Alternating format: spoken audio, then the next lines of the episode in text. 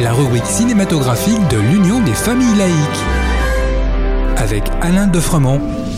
Bonjour, vous êtes à l'écoute de Laïkino, la rubrique cinématographique de l'UFAL, en compagnie de Alain et Frédéric. Bonjour Alain. Bonjour à tous. Aujourd'hui, tu vas nous parler de l'enfance au cinéma. Oui, l'enfance, vaste sujet. Tant la palette est large et intéressante. J'ai vu tant de beaux films sur ce sujet que j'avoue j'ai eu du mal à en choisir quelques-uns. Et qu'est-ce qui a guidé ta décision? Eh bien je pense que ce sont des films peu ou pas assez connus, mais que j'ai adorés, et c'est ceux-là qui ont guidé mon choix. Ce sont des films qui ne s'adressent qu'aux enfants? Ah non, non, non, absolument pas. Ils ont atteint un degré d'universalité qu'ils passionneront petits et grands.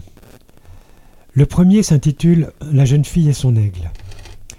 Sorti en 2016, c'est un film mongol, oui oui, un film mongol, où l'on découvre le récit initiatique d'une adolescente qui veut dresser un aigle en rompant avec les traditions de son village. C'est une ode à la volonté, au refus d'assignation des sexes, et c'est captivant. Je vous le recommande vivement. Je pensais que tu parlerais d'un film asiatique, toi qui es passionné par ce cinéma. Et oui, tu as raison. Je suis absolument médusé par le regard que porte le réalisateur japonais Hirokazu Koreeda sur l'enfance. C'est un immense cinéaste, un des plus grands, je crois.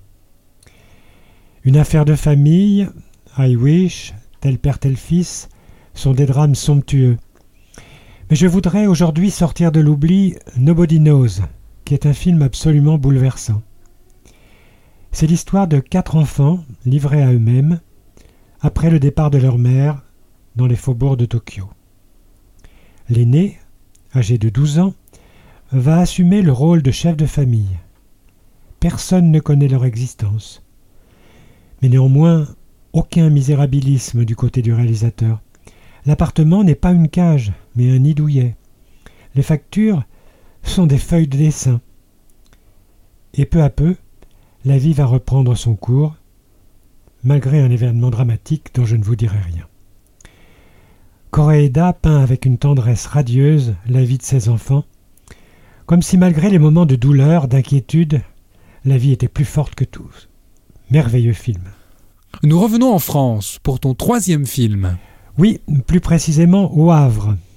Le Havre, c'est le titre du film du réalisateur irlandais Aki Nkorismaki. Marcel Marx, ça ne s'invente pas, est un artiste qui s'est reconverti en cireur de chaussures. Dans le port du Havre, il mène une vie tranquille avec sa compagne, vivant de quelques larcins qu'il fête au bistrot du coin. Mais un jour, un jeune enfant immigré africain, qui a échappé à la police, va trouver refuge auprès de lui.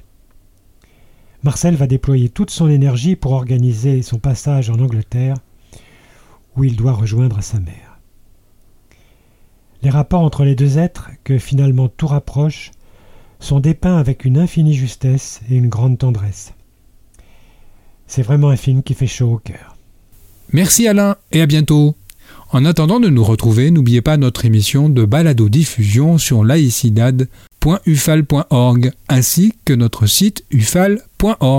Pensez aussi que nos activités ne sont possibles que grâce à vos dons et vos adhésions. À bientôt. C'était Laïkino, la rubrique cinématographique de l'Union des familles laïques. Retrouvez toutes nos rubriques Laïkino et l'ensemble de nos balados diffusions sur lufal.org.